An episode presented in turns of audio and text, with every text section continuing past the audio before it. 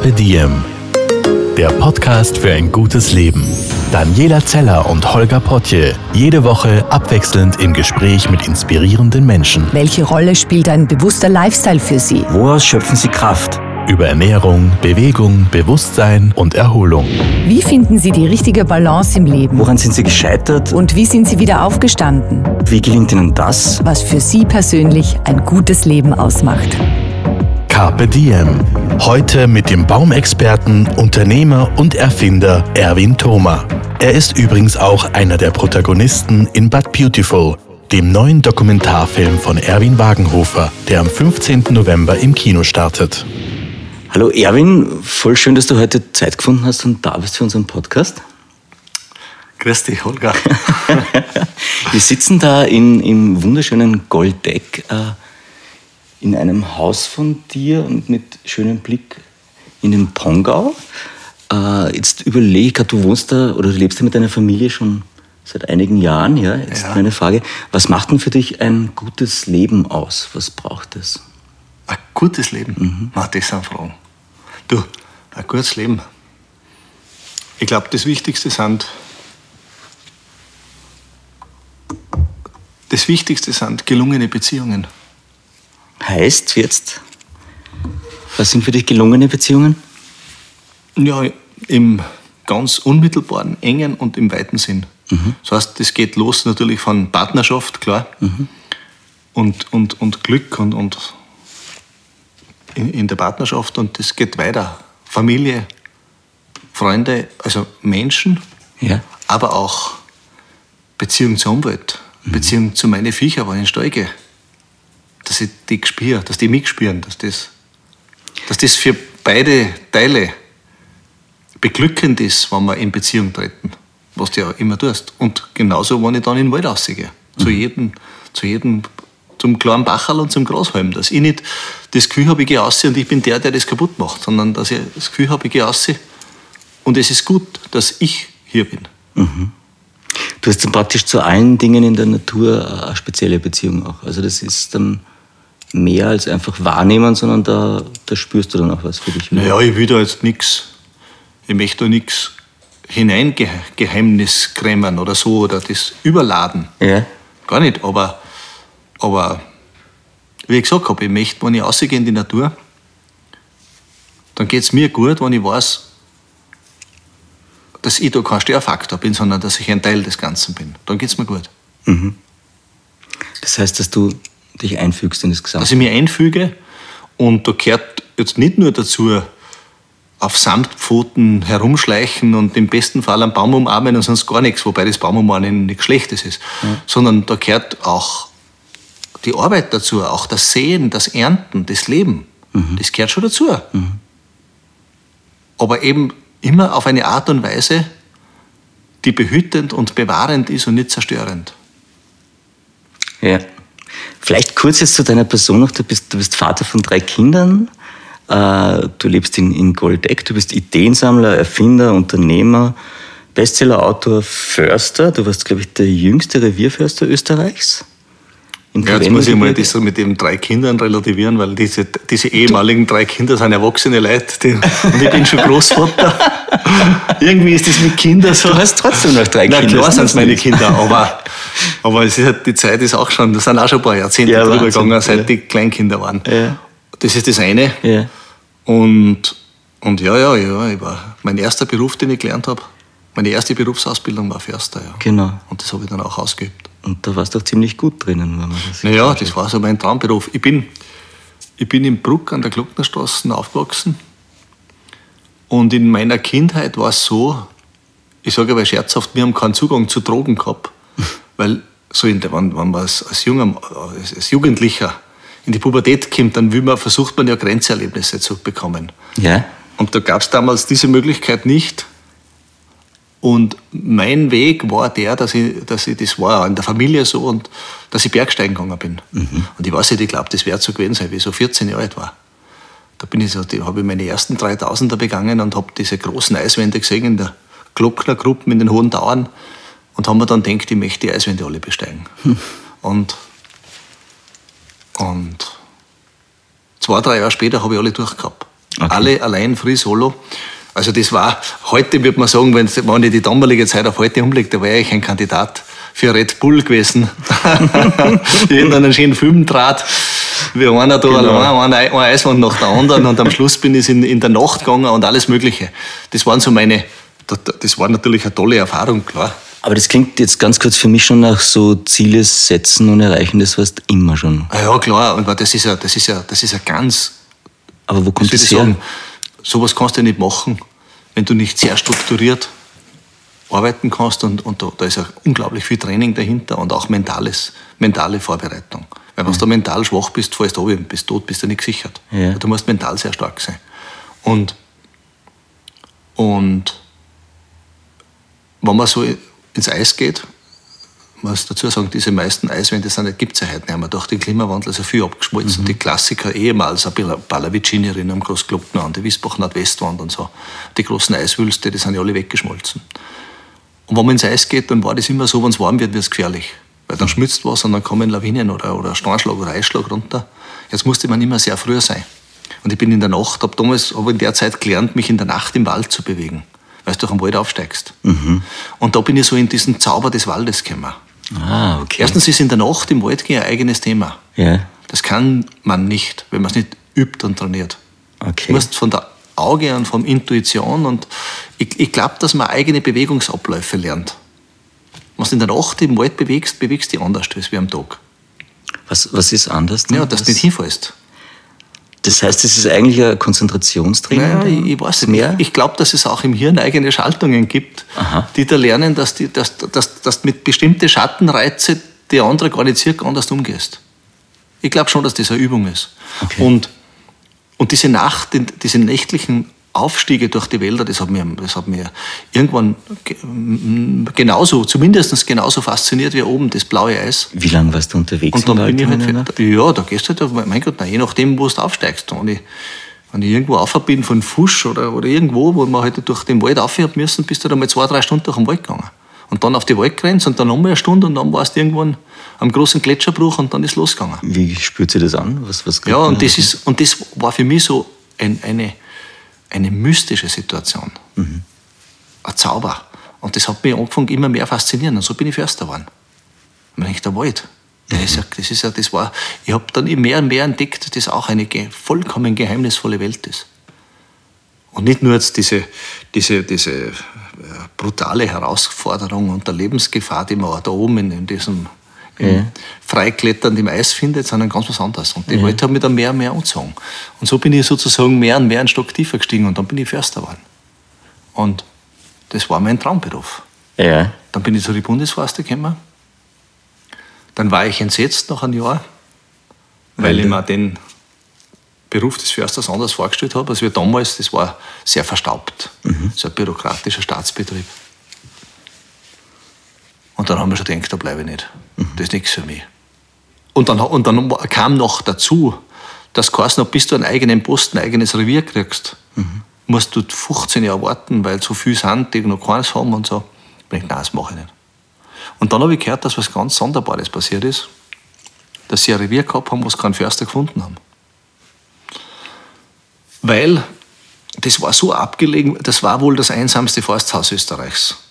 Das, das ist praktisch Pendant zum, zum Leuchtturmwärter irgendwo draußen. Ja, genau so. Und da haben sie keinen gefunden, keine Familie, die bereit war, da hinzuziehen. Aha. Und das haben wir gedacht, das ist für mich genau das Richtige. Mhm. Und man musste zum Gemeindeamt 80 Kilometer fahren und im Winter warst du wochenlang eingeschnitten und von der Umwelt abgeschnitten. Es war sehr abenteuerlich, da im Karwendelgebirge, in Tirol um, in den Nordketten.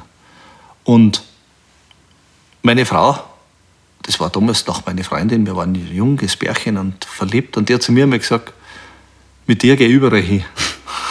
und du hast dann geschaut, ob das stimmt. genau. Und ich habe mich sofort um den Posten beworben und sie ist mit. Super. Dann waren wir da oben. Voll nett, okay. Und war das eine Prüfung auch gleich für die Beziehung? Oder? Ja, schon. Ja. Wenn du in so einer Situation bist, mhm. da, also wenn da die Beziehung nicht stimmt, hältst du das nicht aus, weil da kannst du nicht mehr weglaufen. Und dann waren wir halt in so einem Blockhaus im Wald. Mhm. Im Sommer gab es da viele Ausflugstouristen, so war es schon belebt, mhm. aber im Winter war es ganz still, einsam. ganz einsam. Und zunächst habe ich geglaubt, ich habe jetzt mein Paradies vorzeitig gefunden. Es war ein Traum. Es war wunderbar. Meine Vorgesetzten waren weit weg. Mhm. also das war wirklich ein Traum. Ja. Und ich habe das alles ausleben können und viel lernen können. Und in der Zeit habe ich dann entdeckt, dass es dass so das, was, was ich bisher gelernt habe, dieses Ingenieurswissen, wir, waren, wir haben uns ja Forstingenieure genannt, dass dieses technische Wissen, diese Forsttechnik zwar mhm. wertvoll und wichtig und nicht schlecht ist, mhm. weil man, ich habe auch vorher in meiner Kindheit noch erlebt, wie die Holzknechte mit den Schlitten vom Tal gefahren sind, mit dem Holz hinten nach und wir es fürchterliche Unfälle gegeben haben, mhm. wir hart die Arbeit waren und ich habe die Menschen gesehen, die mit 60 Jahren ausgeschaut haben wie 90-jährige Kreise, völlig zusammenkrackert. Also das war, war nicht alles romantisch, mhm. was vorher war. Und so gesehen war die Technik schon eine Hilfe. Aber trotzdem habe ich erlebt, dass es neben der Technik noch einen anderen Bereich gibt, der unglaubliche Werte beinhaltet, die fürs Leben wichtig sind. Da drinnen in dem Tal. Mhm. Und ich habe es eh oft erzählt in meinen Vorträgen. Zum Beispiel sind da Geigenbauer gekommen, mhm. die nur mit der Intuition aus einer Million Baum den einzigen herausfinden, der geeignet ist für einen Geigenbau und dann mit einem halben Kilo Holz so ein Wunderwerk machen. Hast du mit denen öfter geredet? Weißt du, wie ja. eine Geige gebaut ist? Oder was naja, das hat mich total inspiriert. Also ich bin, ich bin da mitgegangen aus Neugierde. Ja. Weil Geigen, ein paar Holz verkaufen, das war ja für uns lächerlich. Wir waren nicht gewohnt, das Holz 1000 Kubikmeter weiß zu vermarkten. Ja. Und ich bin aus Neugierde mitgegangen, weil da einen gefragt haben und habe das dann beobachtet. Und dann bauen die das. Und ich habe mir gedacht, mein Gott, was tun wir da? Wir sind nur masseorientiert. Wir sind eigentlich nur, wir sind nur in so einem mechanistischen Denken. Und wir bewerten alles mit Geld. Mhm. Die orientieren sich aber nur an Qualität. Ein völlig anderes Denken, das aber was hervorbringt, was für das Leben, für die Menschheit bedeutungsvoll ist. Mhm. Und ich habe natürlich auch war irgendwie schon vorbelastet, weil meine Großväter waren auch so Handwerker, die auch noch anders gedacht haben. Bei denen ist es nicht um Cashflow gegangen, sondern um mhm. Qualität. Mhm. Das haben wir, wir haben ja heute unser Unternehmertum weitgehend da äh, geändert, vor allem wenn es Großkonzerne sind. Da geht es nur mehr um Shareholder Value und, und, und, und Geld. Und, und, das war dort eine andere Welt, die ich da erlebt habe. Es war ja schon mal anders, wie du sagst. Ich meine, wenn ich mir jetzt einen, einen alten Volvo anschaue, dann war der gemacht, damit der ewig haltet. Mit dem kannst du halt dann wirklich 50, 60, 70 Jahre fahren.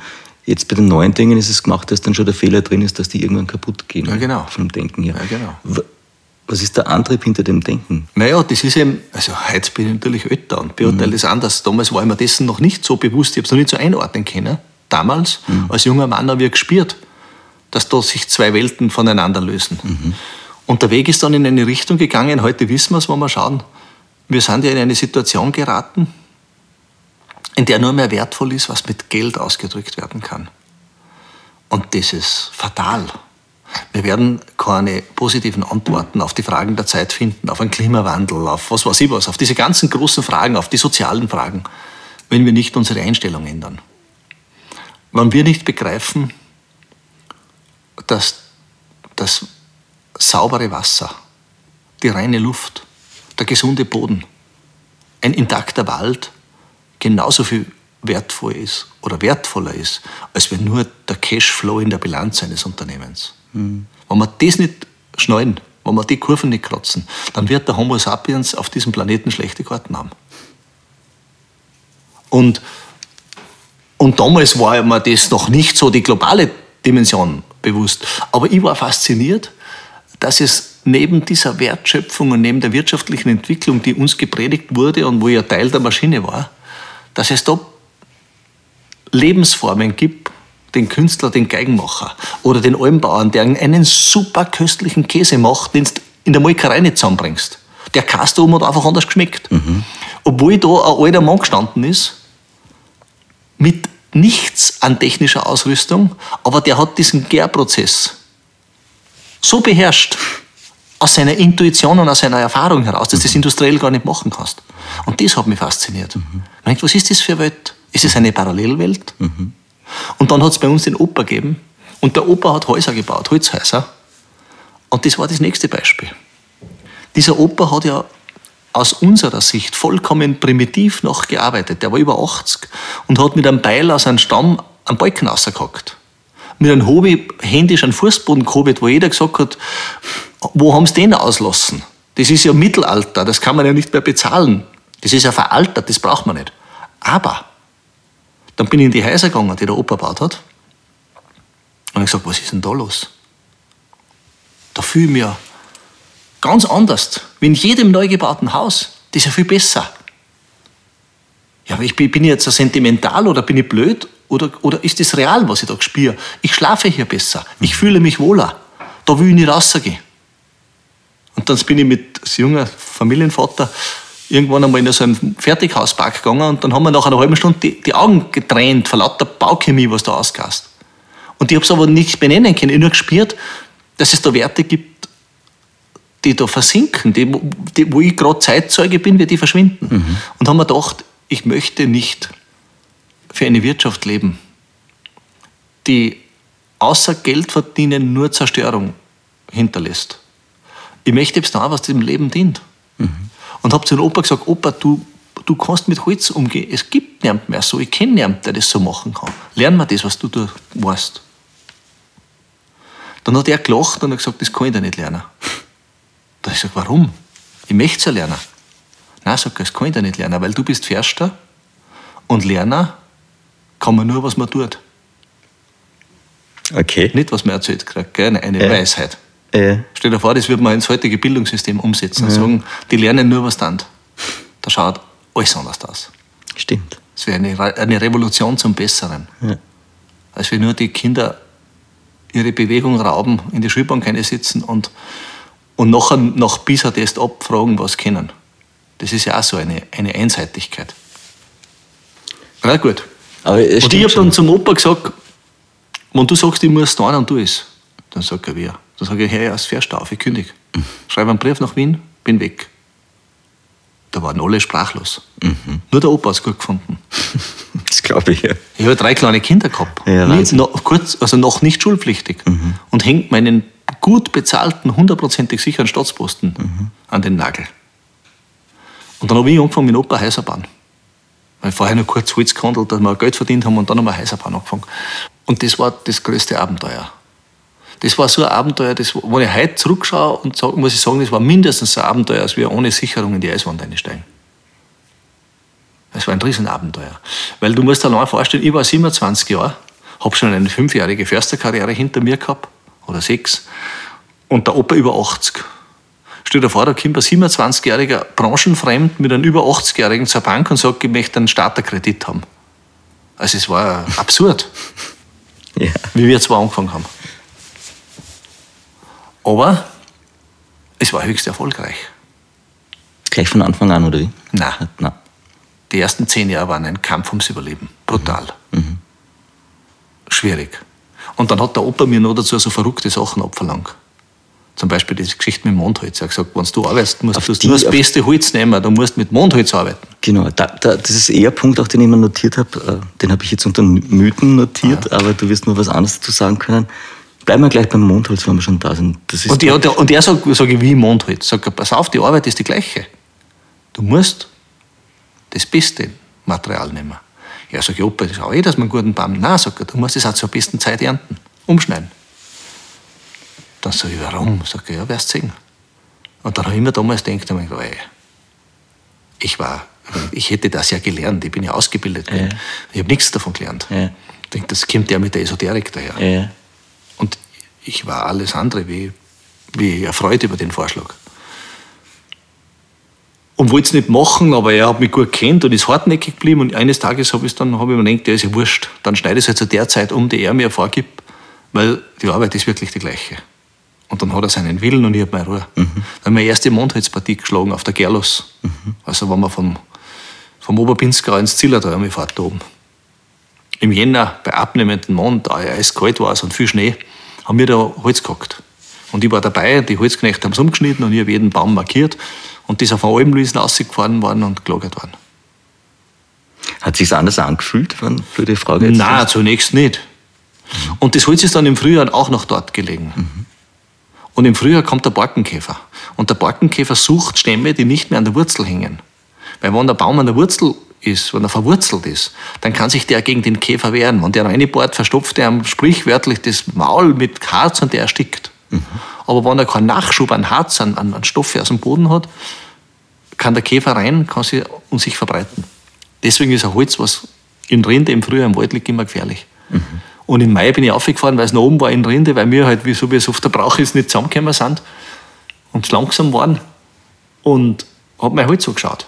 Und da ist daneben ein zweites Holzlager gelegen, weil wie ich aufgehört habe am Neumann, da kommt die Holzknecht weitergehackt und das hat dann der Nachbar genommen. Mhm. Jetzt war da, ohne es zu wollen, ein Test, da waren sozusagen Mondholz und Nicht-Mondholz nebeneinander gelagert, Super. im selben Monat gehackt, vom, am selben Platz. Und dann ist der Käfer gekommen. Und ich konnte es nicht glauben, der ist ausnahmslos nur beim Nachbarn reingegangen. Ich, meine, ich, ich, bin ja nicht, ich bin doch nicht blöd. Dann bin ich mit der Hock hin und her und habe gesehen, mhm. die sind die Bohrlöcher, die bohren sich überall nur da drüben ein. Bei mir nichts. Und dann habe ich das erste Mal begriffen, dass der Opa, der alte Mann, Dinge weiß, die ich in meiner ganzen Ausbildung nicht gelernt habe. Und so ist das losgegangen. Und dann habe ich damals, ein paar Jahre später, dann habe ich Tagebuch geschrieben, die Sachen aufgeschrieben. Aber die Kinder sind klar, wer weiß, brauchen sie es einmal. Mhm. Und Jahre später ist ein Verleger zu mir gekommen und hat das Tagebuch gesehen und gesagt, mach ein Buch draus. Dann ist das Buch entstanden, Dich sah ich wachsen. Ist im Servus Verlag mhm. wieder aufgelegt worden. Das, gibt es sogar im Handel immer noch. Was der Großvater noch über Holz wusste. Mhm. Und das Buch hat dann ein großes Echo hervorgerufen. Sagt, haben viel, viel Leute haben wir geschrieben und geschrieben, wir haben dieselbe Beobachtung, wir können es bestätigen, bei uns war es so und so. Und die Industrie hat gesagt, das ist alles Humbug. Und das Buch hat noch was ausgelöst. An der ETH Zürich das ist die renommierteste Hochschule Europas. Also die sind über jeden Zweifel erhaben.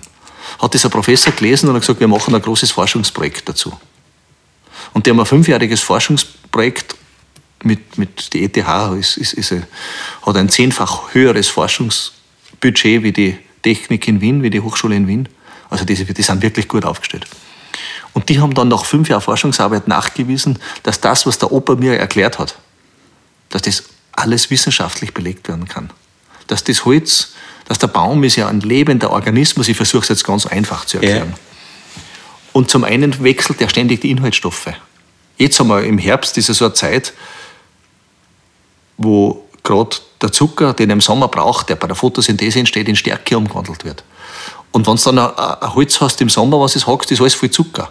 Zucker ist der Nährstoff Nummer eins für jeden Schädling, der auch das Holz angreift wenn der Zucker weg ist, weil er umbaut wird, ist das Holz allein deshalb schon viel dauerhafter. Sicher, okay. Weil die Stärke viel schwerer aufschließbar ist. Für einen Bütz oder für Insekten. Ja. Und, und so weiter. Da gibt es viele Rhythmen, ja. die Inhaltsstoffe bestimmen, die die Struktur bestimmt. Und, und das haben die Züricher dann sauber nachgewiesen. Da gibt es tolle Publikationen. Mhm. Also ich habe es in, meinem, in einem Buch erschienen, auch im Servus Verlag Holzwunder beschrieben, wie das genau funktioniert. Mhm. Und ein zweites Buch gibt es vom Professor Zürcher, von der ETH. Mhm. Das heißt, die Bäume und das Unsichtbare. Das sind eigentlich die zwei Standardwerke dazu. Okay. Wenn, wenn das jemand nachlesen möchte. Weil wir jetzt schon bei Büchern sind, du hast jetzt auch ein neues Buch rausgebracht, Strategien der Natur. Im Benevento Verlag auch. Ja. Das ist jetzt ganz frisch draußen noch, glaube ich. Ja, das ist ganz neu erschienen, ja. Da geht es um. Es geht eigentlich um diese zwei Welten. Mhm. Es geht darum, dass wir Menschen wirklich an eine Wahlmöglichkeit haben. Und die hat jeder. Das hat jetzt nichts mit Holzbau allein zu tun. Ich kann sagen, ich gehe den Weg mit der Natur und gehe einen Weg, der das Leben fördert.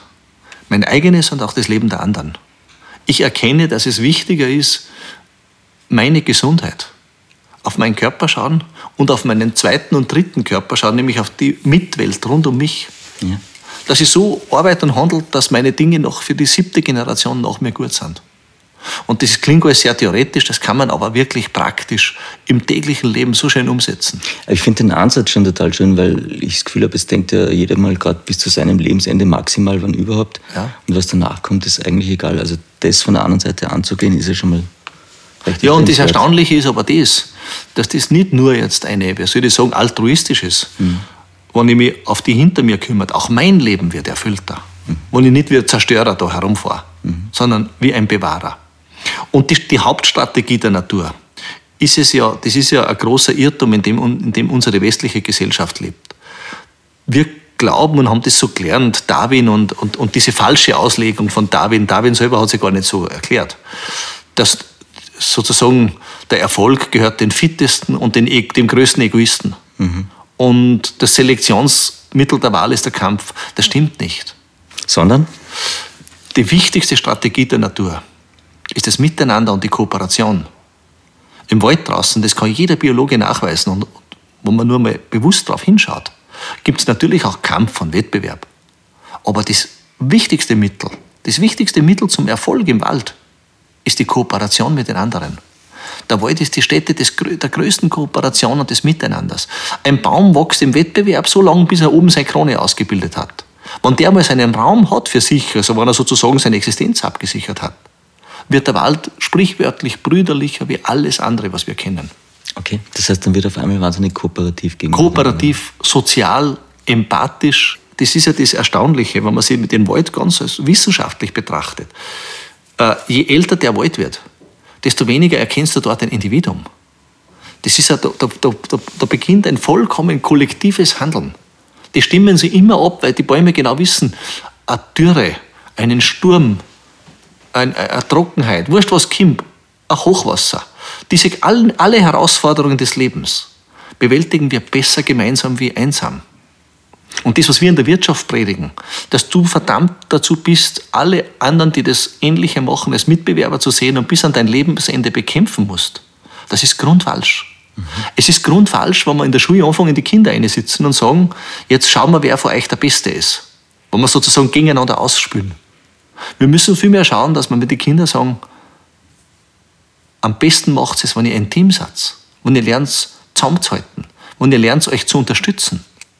Das Beste ist, wenn ihr begreift, dass jeder etwas Besonderes gut kann. Jeder Mensch hat seine Talente. Mhm. Und das Beste ist, wenn jeder seine Talente optimal entwickeln kann mhm. und nicht seine Energie nutzt, den anderen zu unterdrücken und zu übervorteilen, sondern die Energie dazu nutzt, seine Talente zu entwickeln. Und das ist die Strategie der Natur. Und da kann man, wenn man mal, wenn man dieses Denken, und das kann man richtig ganz einfach üben, dieses Denken, ist unglaublich bereichernd fürs Leben. Klingt voll schön, ja. Ja. Du bist einerseits auch heute bei uns, weil äh, der neue Film von Erwin Wagenhofer in den Kinos startet, But Beautiful, wo du einer der Protagonisten bist. Und da geht es eigentlich auch ganz stark um, um ganzheitliches Denken. Wir mhm. alle sind miteinander verbunden. Ja? Mhm. Ist das so die, die Klammer, die drüber steht über ja. den Film, richtig? Ja. Genau, der startet in den Kinos am 15. November. Was mir aufgefallen ist im Film, weil ich habe ihn schon gesehen vor äh, Baumstämme erzählen Geschichten. Also du weißt ja, wie Sherlock Holmes ja. bist du vor dem Baumstamm gesessen ja. und hast irgendwie dem sein Leben nacherzählt. Wie funktioniert das? Wo hast du das gelernt? Das ist ganz einfach. Wenn du einen Baumstamm anschaust, hat er an der Schnittfläche, siehst man seine Jahresringe. Und die Jahresringe eines Baumes sind sein Tagebuch. Da schreibt er sein Leben auf. Und der Baum schreibt das Leben nicht auf, damit er dem anderen eine Geschichte drucken kann oder was darstellen kann, sondern völlig unbeeindruckt, was ist, wird dort festgehalten. Also da, diese Schnittfläche, die Stirnfläche eines Baumstammes ist der Bericht seines Lebens, unbeirrt und unbeeinflusst vom Wollen und, und, und Drängen oder so. Und da siehst du, kannst sehr viel, wenn du da ein bisschen die einübst, kann man da unglaublich viel sehen. Zum Beispiel sieht man, wenn ein junger Baum zu lange vom von den Großen bedrängt wurde und kein Licht gekriegt hat und die, und die Alten nicht weichen wollen, wie der dahin hungert, ganz kleine Ringe. Und dann siehst du den Tag, wo neben ihm der Große niederbricht. Mhm. Da feiert der die Party, weil der braucht Licht für die Photosynthese. Und da siehst du, plötzlich kommt dieser, das ist, kommt dieser Sprung, wo er loswächst und wo es richtig losgeht. Das heißt, dann werden die Ringe auch Da werden die Ringe oder? plötzlich viel breiter. Aha, okay. Oder du siehst, wenn, wenn sich im Boden was bewegt hat, es kann passieren, dass mal was nachgibt, was weg, was rutschig wird. Oder wenn Stürme plötzlich immer von einer Seite kommen, weil dann baut er Stützholz, dann stützt er sich ab. Du siehst seine ganze, sein ganzes Bestreben ein Leben lang. Du siehst auch, wenn er Krankheiten gehabt hat. Das kann man alles ablesen. Mhm. Also das ist, das ist, äh, das Holz ist eben kein Material wie ein Kunststoff das der Mensch leblos in der, in der Küche der Chemie formt und dann in, in, irgendwo synthetisch herstellt. Das Holz ist ein Material, dem immer das ganze Leben innewohnt.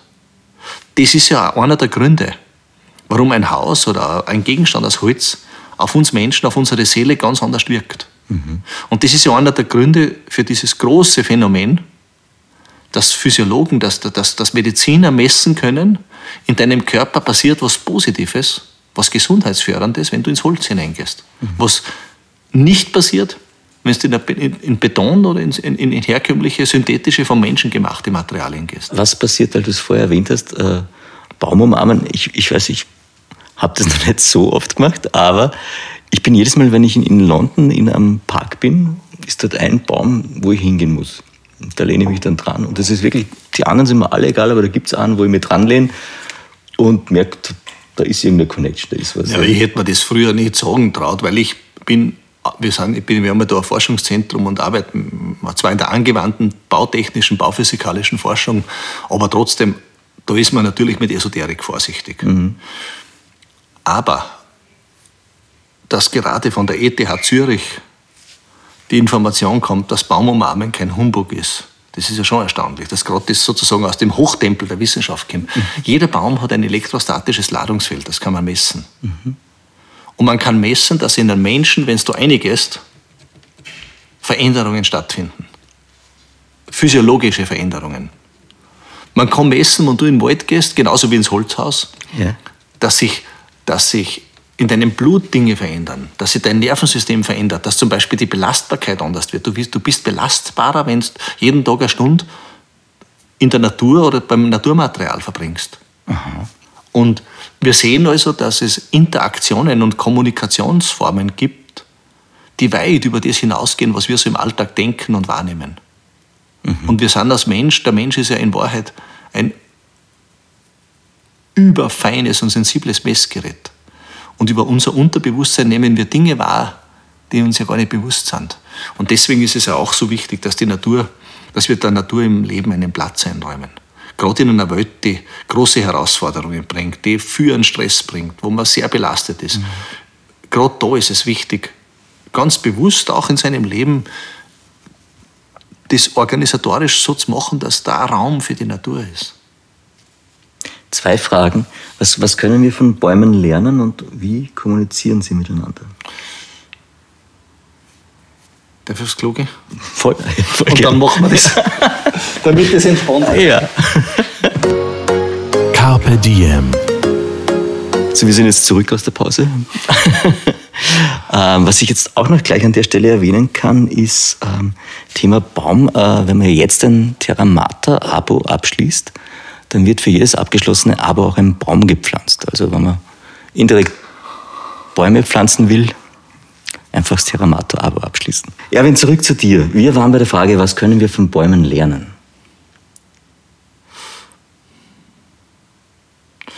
Äh, ich möchte bei mir persönlich anfangen. Mhm.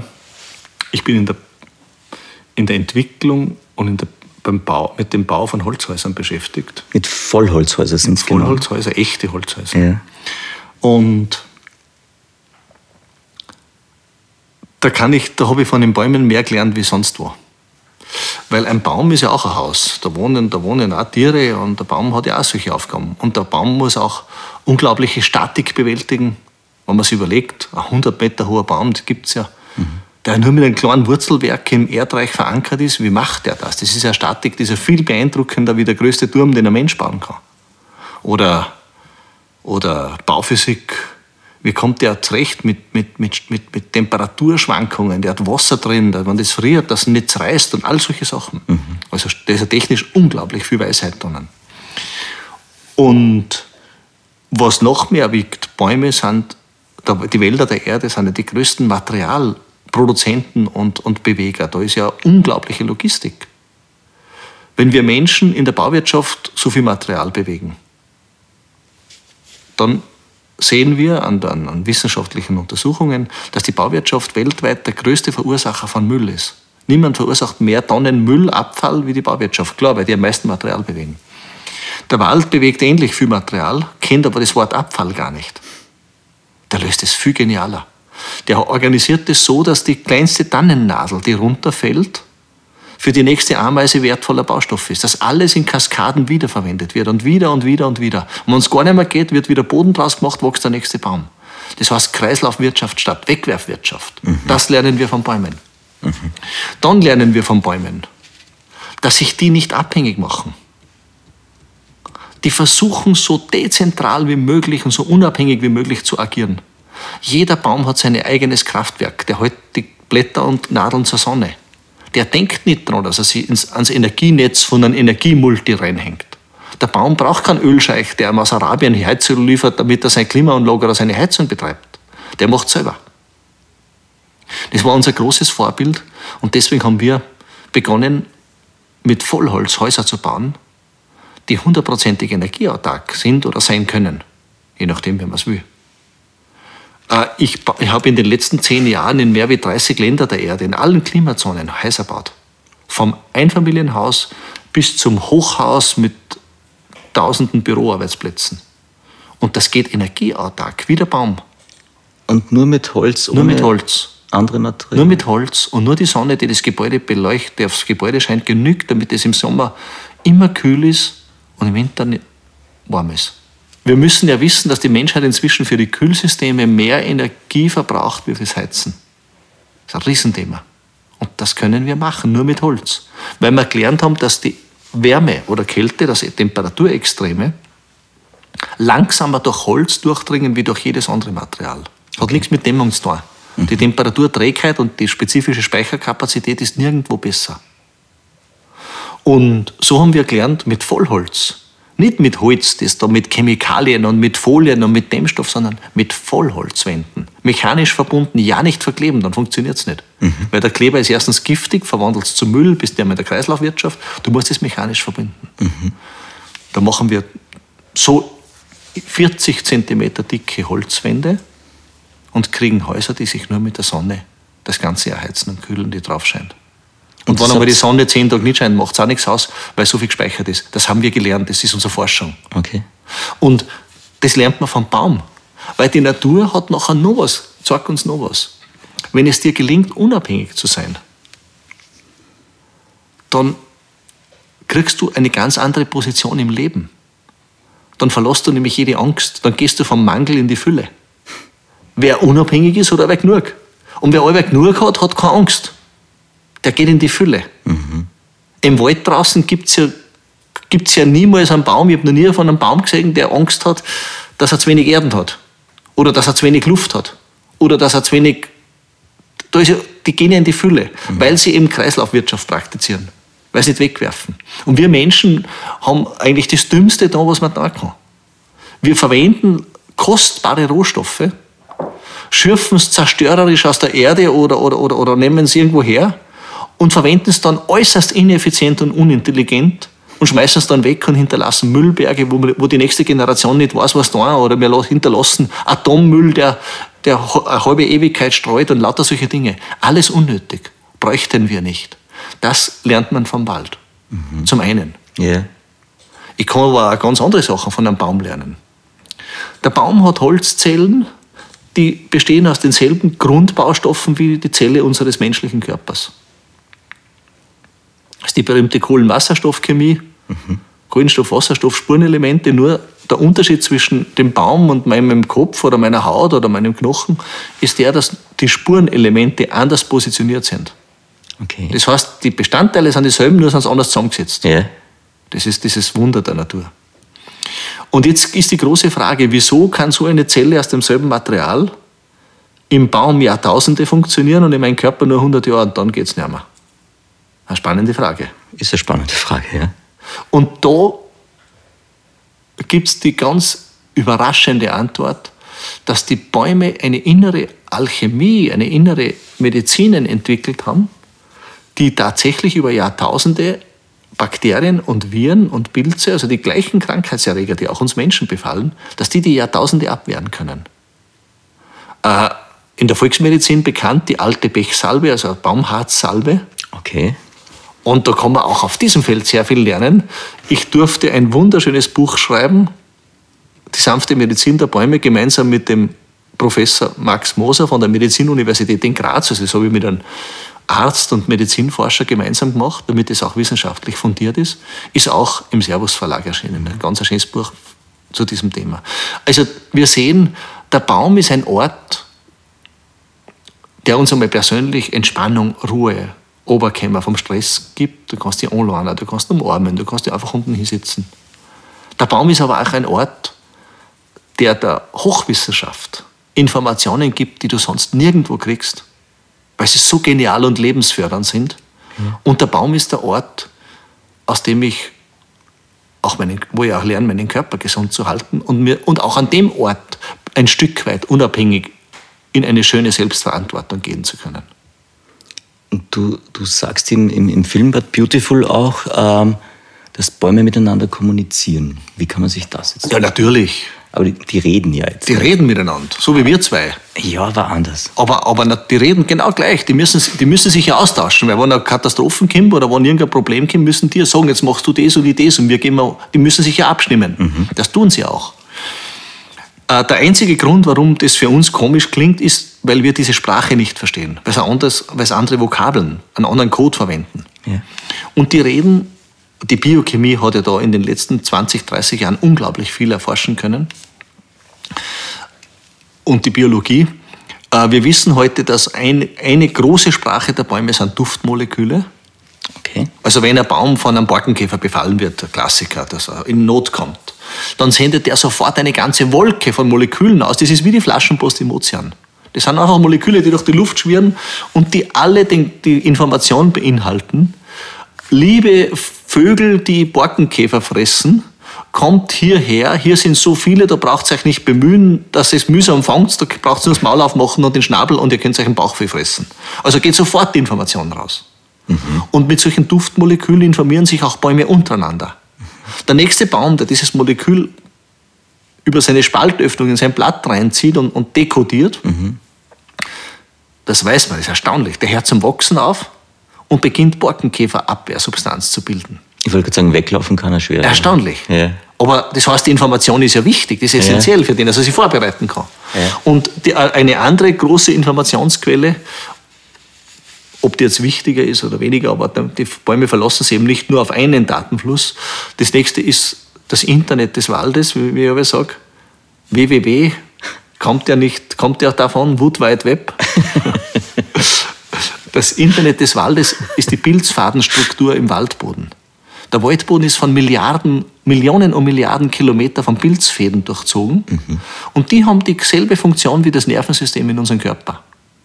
Nur mit dem einen Unterschied am Nervensystem schicken wir Informationen durch elektrische Impulse. Das heißt, wenn du jetzt deine Hand hier auf den Tisch legst und ich habe mit der Faust auf den Finger, dann hast du einen elektrischen Impuls vom Finger zum Hirn, dass da ein Schmerz ist und, du, und vom Hirn kommt sofort Signal raus aus der Gefahrenzone, Hand zurückziehen als erste Reaktion. Mhm. Weiß ich nicht, vielleicht ist dann die zweite Reaktion, dass du zurückschlagst. Aber, aber da, kommt eine, eine, da wird Daten verarbeitet und das geht dann wieder über die Nervenbahn zurück. Das sind elektrische Impulse, die das leisten. Und im Waldboden geht es über biochemische Impulse. Aber genau dasselbe.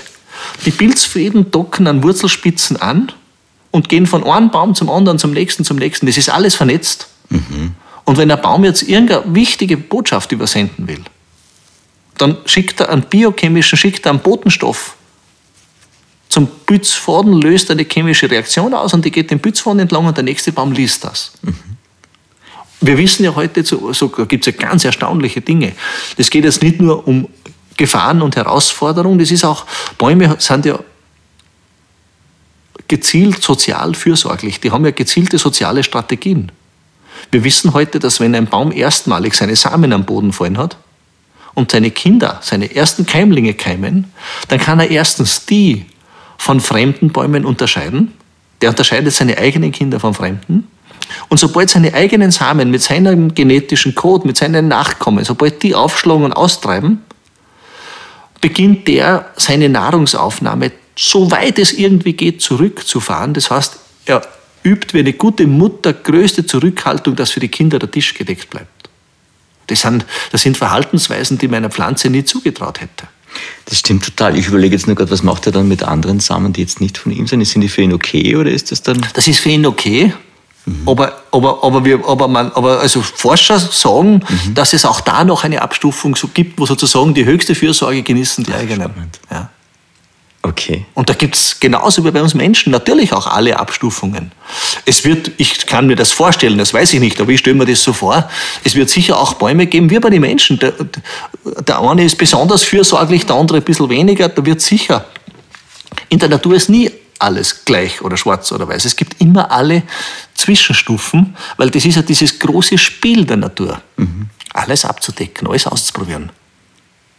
Wenn wir jetzt den Wald als noch äh, von der gesundheitlichen Seite anschauen, was passiert mit uns im Wald, wenn wir einen Waldspaziergang machen? Das ist ja, wenn du im Wald bist, ist es ja nicht so, du bist im Wald. Das ist ja schon falsch. Wenn ich im Wald bin, bin ich der Wald, da bin ich Teil davon. Das ist nicht so, dass da der Wald ist und ich und das sind zwei getrennte, Ja. zwei völlig getrennte äh, Lebenswelten oder, oder, oder Individuen. Ja. Überhaupt nicht. Wenn ich im Wald gehe, das geht ja schon wenn ich mit dem ersten Atemzug.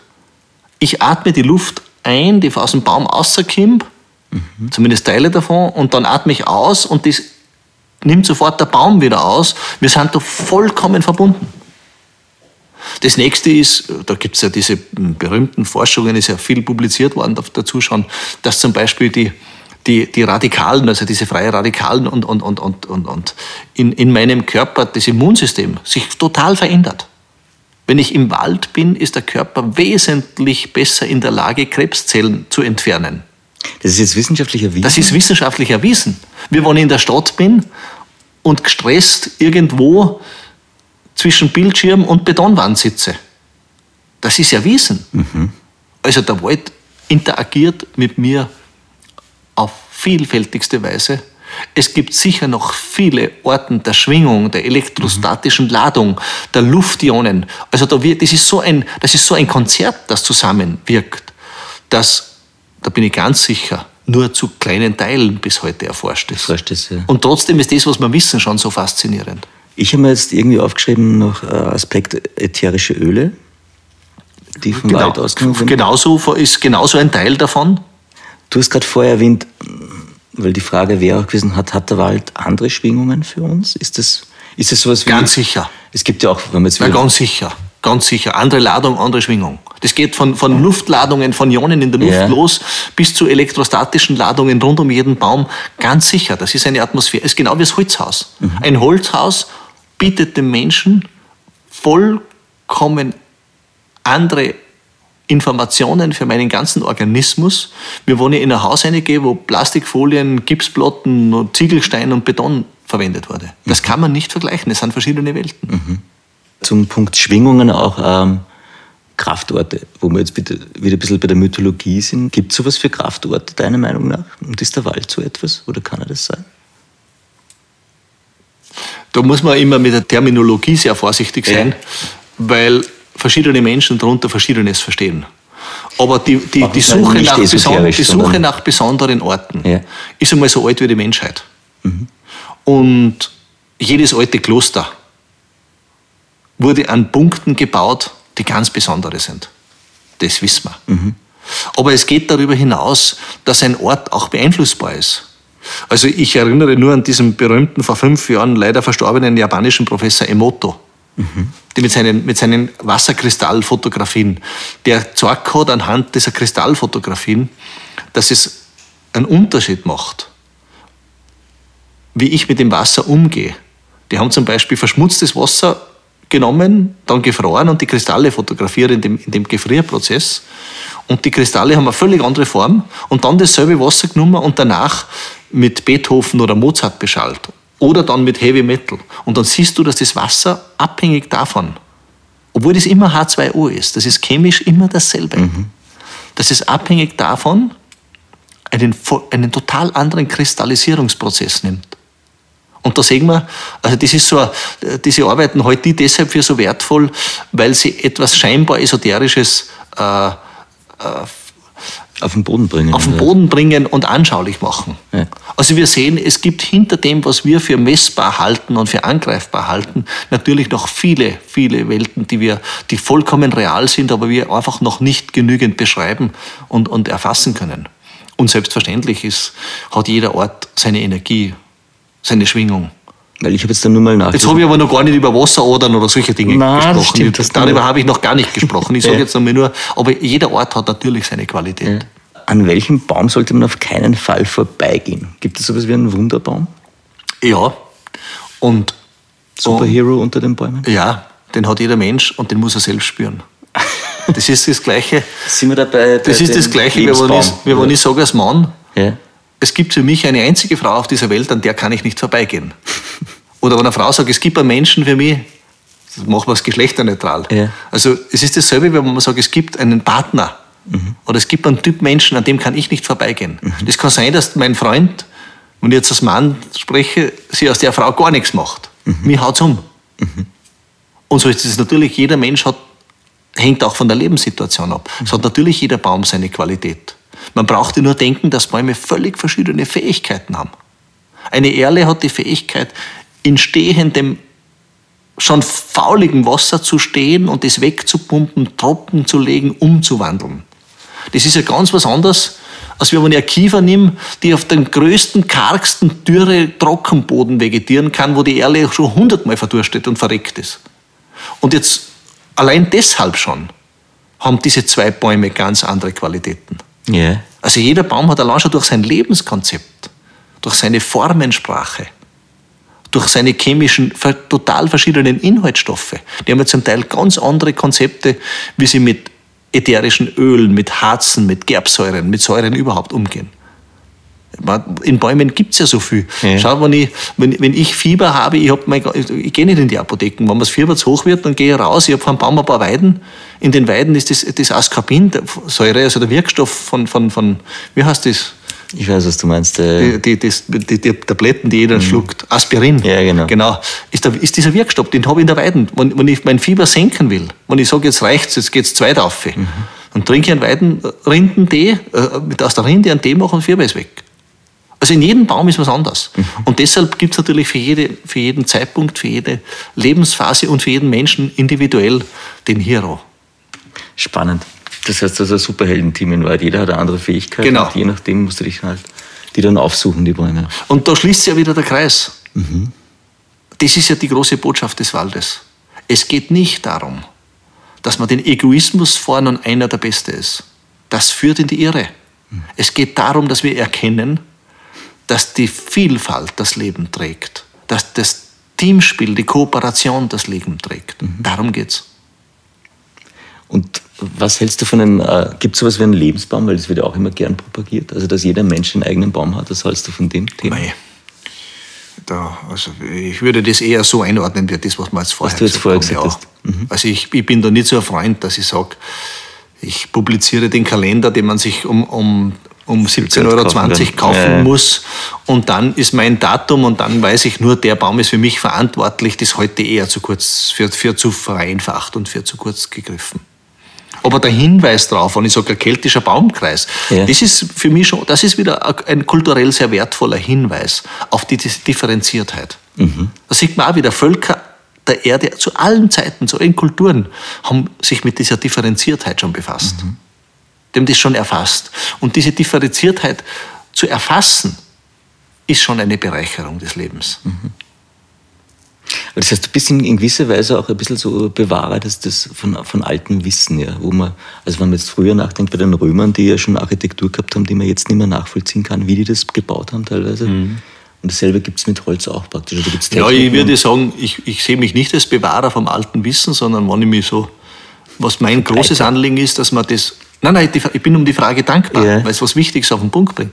Mein großes Anliegen ist es, das alte Wissen mit den neuen Möglichkeiten der Technik und Wissenschaft zusammenzuführen und so zum Leben wieder zu erwecken, nicht ins Museum zu sperren und dort abzulegen, sondern ins Leben hereinzubringen, genauso wie wir die Bäume und den Wald ins Leben bringen müssen.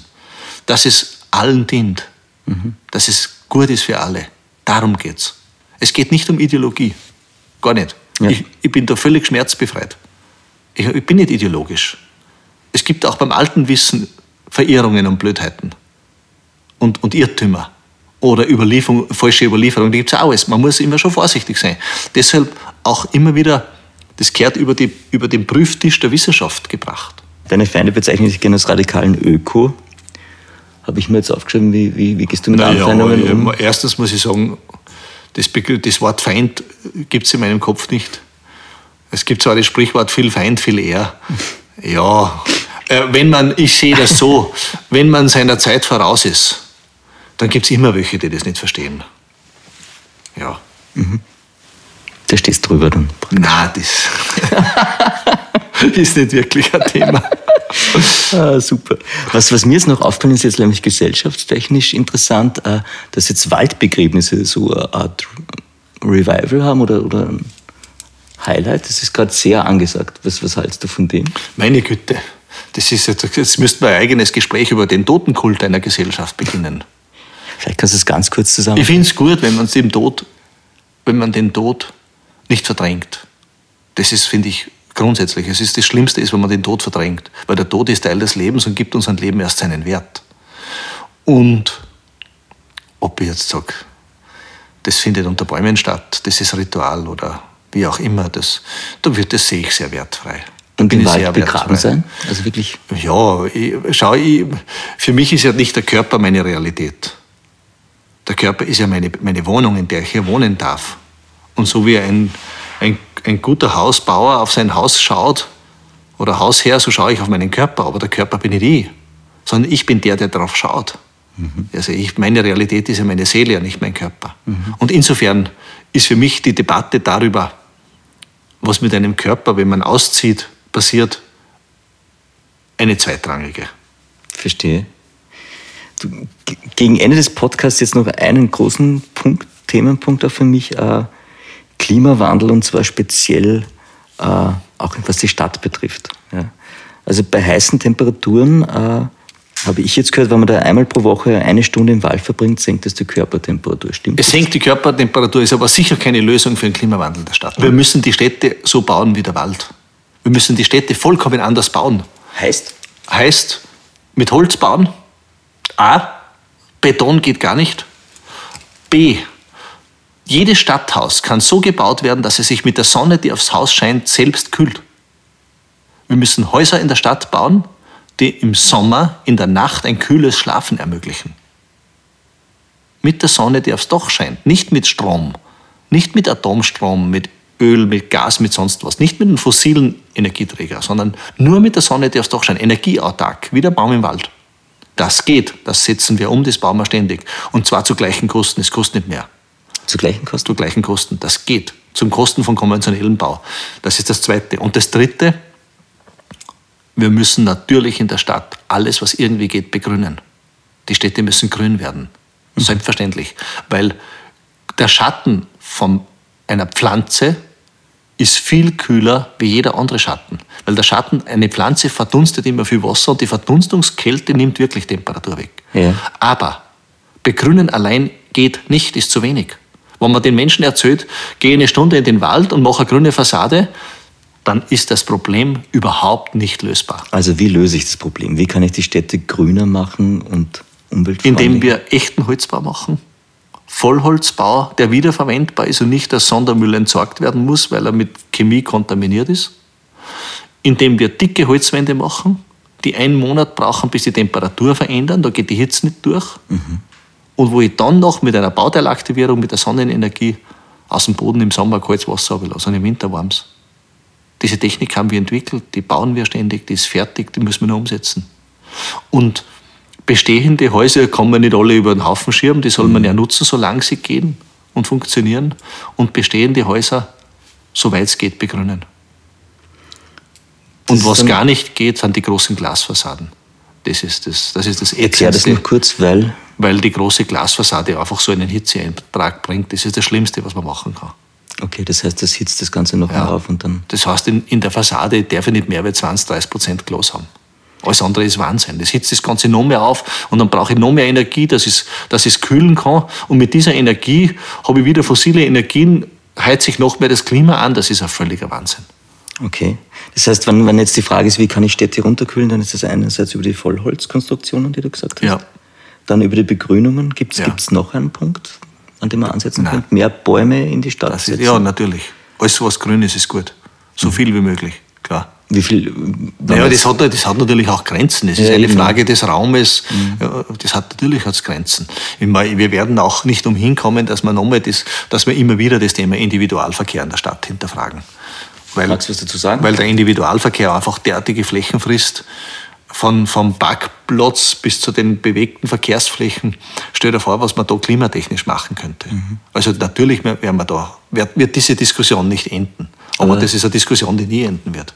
Aber hättest du da Ansätze oder sagst, was, was wäre da deiner Meinung nach? Nein, man muss, es ist keine Frage, in der Stadt muss der öffentliche Verkehr noch stärker werden. Wir müssen noch, es muss uns gelingen, noch viel mehr der Verkehrsbewegung in, in den öffentlichen Verkehr übertragen und frei werdende Flächen begrünen. Mhm. Und Neubauten ausnahmslos nur energieautark genehmigen. Es darf ein Neubau, der es nicht schafft, bei der größten Hitzewelle innen 20 Grad zu halten, der darf nicht mehr genehmigt werden. In dem Moment, wo ich so eine Technik habe, kann ich da nicht was anderes genehmigen. Das geht nicht mehr. Ist das Aber realistisch, dass es so ist? Oder? Ich glaube, ich zweifle nicht, dass es kommt. Wir bauen ja einen mhm. Prototyp nach dem anderen. Mhm. Und wenn es einmal genug Prototypen gibt und die Mehrheit der Bevölkerung das kapiert, dass das geht und erkennt, dann ist es nicht aufzuhalten. Mein Gott, nein, es ist so wie immer, äh, Lobbys von bestehenden Systemen versuchen, das zu bekämpfen und hinteranzuhalten, das ist immer so. Aber nichts ist stärker als eine Idee, an Zeit gekommen ist. Ich hätte jetzt noch die Frage, gibt es Pflanzen, jetzt wenn ich von meiner Wohnung ausgehe, in der Stadt zum Beispiel, die einen Baum ersetzen können oder sehr nah rankommen, die etwas Ähnliches mit mir bewirken? Bei bestimmten Menschen gedeihen bestimmte Pflanzen besonders gut.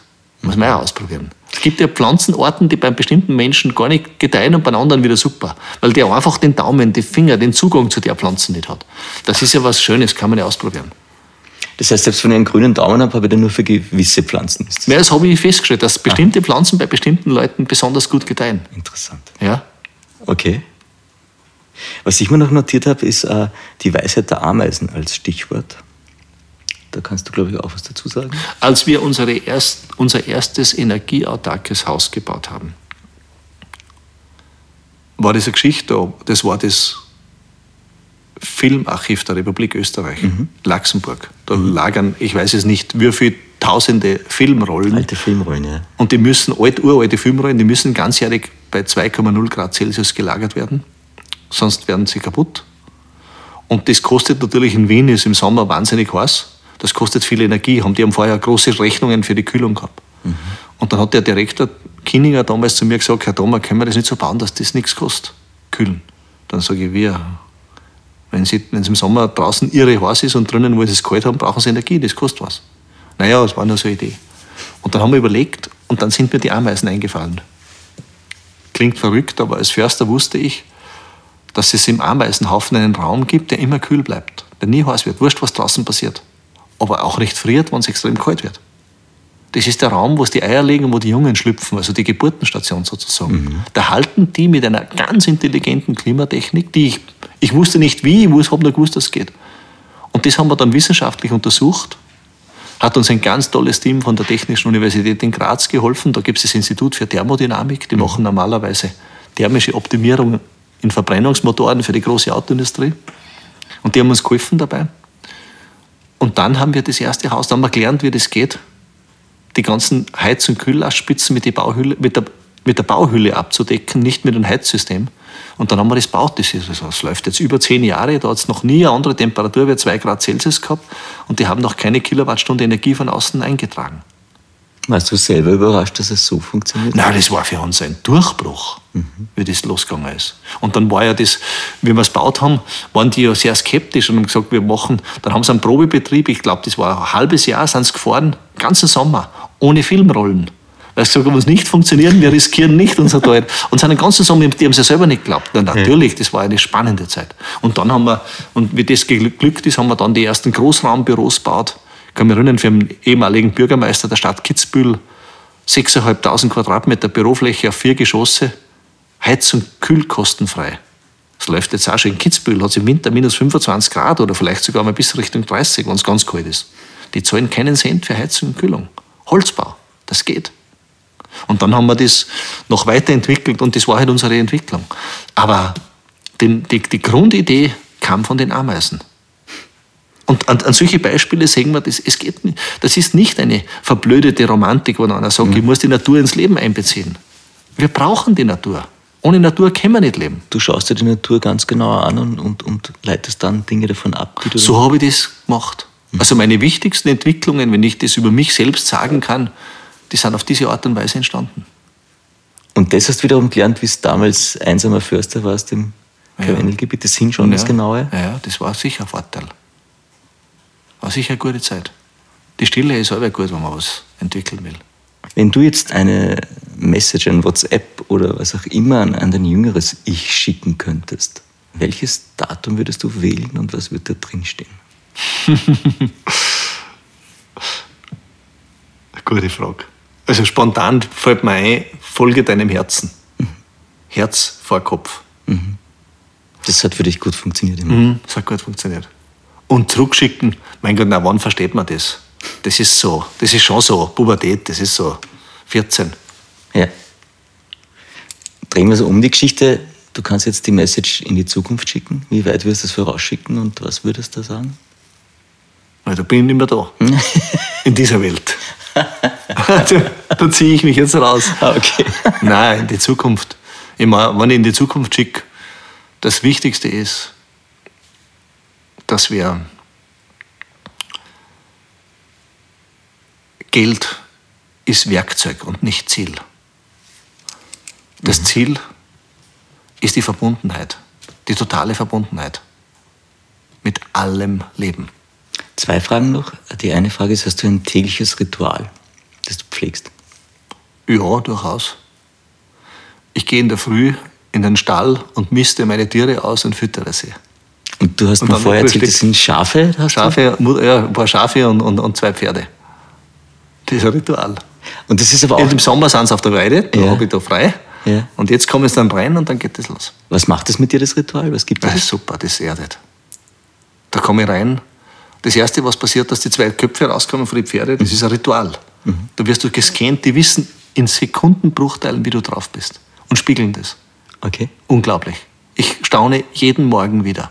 Ja. Die spiegeln dich, das glaubst du nicht. Die, die, die, haben das, das ist auch so, die haben Antennen, das ist an Menschen verschlossen, aber die scannen dich ganz genau. Wenn ich gut drauf bin, dann sofort, kommt sofort die Rückmeldung.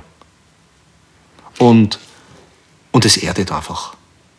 Ich, ich habe mir das nämlich auch, man sieht das im Film But Beautiful auch, dass du ganz innige Beziehung zu deinen Pferden noch hast. Man ja. sieht dich einmal reiten im Wald ja. und man denkt sich, pff, ja. Das passt schon ganz gut zusammen, so in die ja, Konstellation. Ja. ja. Also das heißt, zu, zu, zu, Pferden und zu Bäumen? Also die zwei Pferde, die man da im Film sieht, sind eh die zwei. Mhm. Die waren beide so für, für einen Schlachthof bestimmt. Okay. Die waren beide, die hatten beide irgendein Problem gehabt und, und waren nicht mehr verwendbar. Mhm.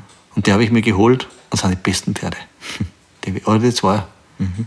So irgendwie gerettet. Mhm. Und die haben mir es gedankt und mhm. danken was. Klingt schön, ja. Gut, Ritual. Und die allerletzte Frage, hast du ein Zitat, ein Motto, das dich dein Leben lang begleitet, also dass du, auf das du ah, immer wieder zurückfindest? Ich will da nicht so Weisheiten verbreiten, das ist mir das ist Aber hast du ein Lebensmotto, wo du sagst, gefährlich. Das, das, das, passt für mich, das, das entspricht mir, weil du hast jetzt viele Sachen vorher zitiert. Vor tun, tun, T-U-N, ist tun. Das ist mein Motto. Ich habe immer gesagt, ich mach's. Wenn es wichtig ist, mache ich es. Ich warte nicht drauf, bis jemand anderer das gesunde Haus für meine Kinder baut. Ich baue es. Nicht auf jemand anderen warten. Es tun. Und das Mögliche tun. Nicht sagen, das kann ich doch nicht. Ich war ein kleiner Förster und habe, das nehme ich für mich in Anspruch, wir geben in der, in der Holzwirtschaft, sind wir Themenführer. Und ich bin als Außenseiter in die Branche gekommen. Jeder Mensch kann Berge versetzen. Aber du musst bereit sein, ganz demütig jeden Tag sagen, ich mache das, was mir heute möglich ist. Mehr geht eben nicht. Du musst nicht jeden. Rom ist auch nicht in einem Jahr gebaut worden. Und ich kann heute vielleicht nur etwas ganz Unbedeutendes tun, aber das mache ich. Das, was mir möglich ist, mache ich. Schön. Erwin, du warst dein ganzes Leben lang am Holzweg und bist echt gut damit gefahren. Ja. Vielen lieben Dank für das Gespräch und, und, und alles, alles Gute für die Danke Zukunft. auch. Mehr von Carpe Diem gibt es auf Soundcloud, iTunes, Google Play oder Spotify. Jetzt abonnieren und liken. Das Carpe Diem Magazin erscheint alle zwei Monate. Besucht auch unsere Social Media Portale auf Facebook, Instagram und YouTube und unsere Website carpediem.live. Carpe Diem, der Podcast für ein gutes Leben. Nächste Woche Daniela Zeller im Gespräch mit dem Yogatherapeuten und Bestsellerautor Peter Pöck.